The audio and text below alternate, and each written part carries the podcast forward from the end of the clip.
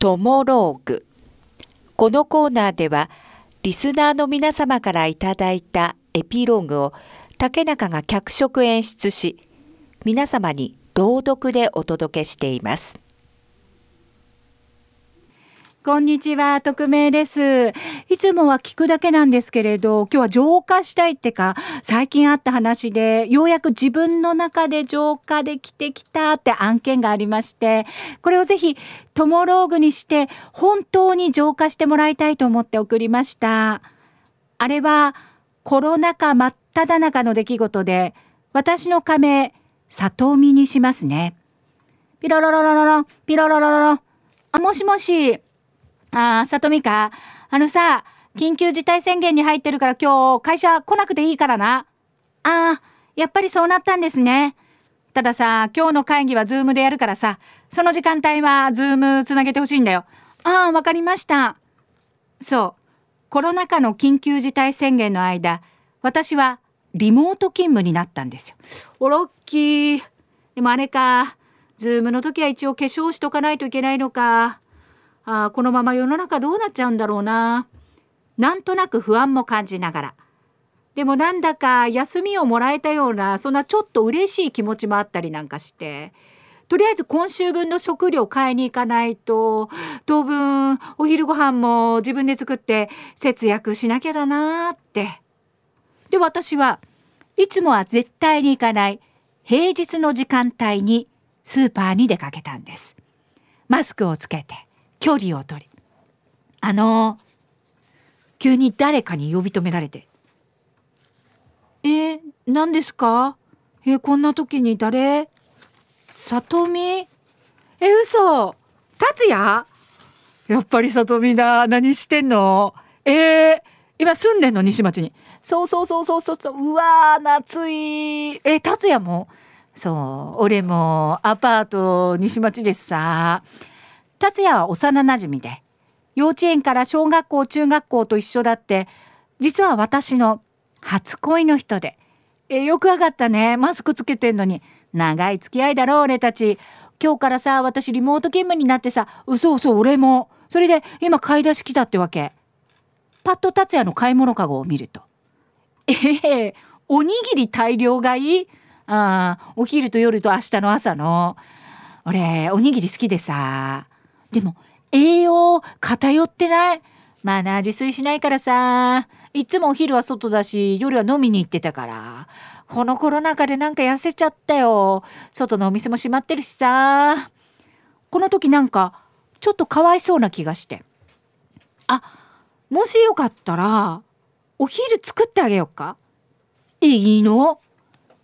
リモート勤務で会議は午後2時からだからまあいいかなって。それに私料理だけは自信あってトントントントントントン。あ男の人が部屋にいる中で料理とか何年ぶりだろう。そう私は彼氏がもう何年もいない独身フリーなわけで。里見俺なんかした方がいい？あいいよ。テレビでも見てて。ディスタンスディスタンス。てか部屋きれいにしてんな。ちょっとあんまりジロジロ見ないでよ。いただきます。うわこの味噌汁めっちゃ美味しい。えー、里見料理上手だったんだ。まあね。その後私たちは地元トークで盛り上がりに盛り上がり。あごめん。私2時から会議でズームつなげないとだから。ああ。そっかそっかありがとな。俺帰るわ。久々会えてから手料理までごちそうになるなんて。そして玄関で達也は「あのさ里美明日も来ていいか?」えー、あいいよそしてその日から達也は毎日お昼近くに私のお家にご飯を食べにやってくるようになったんです。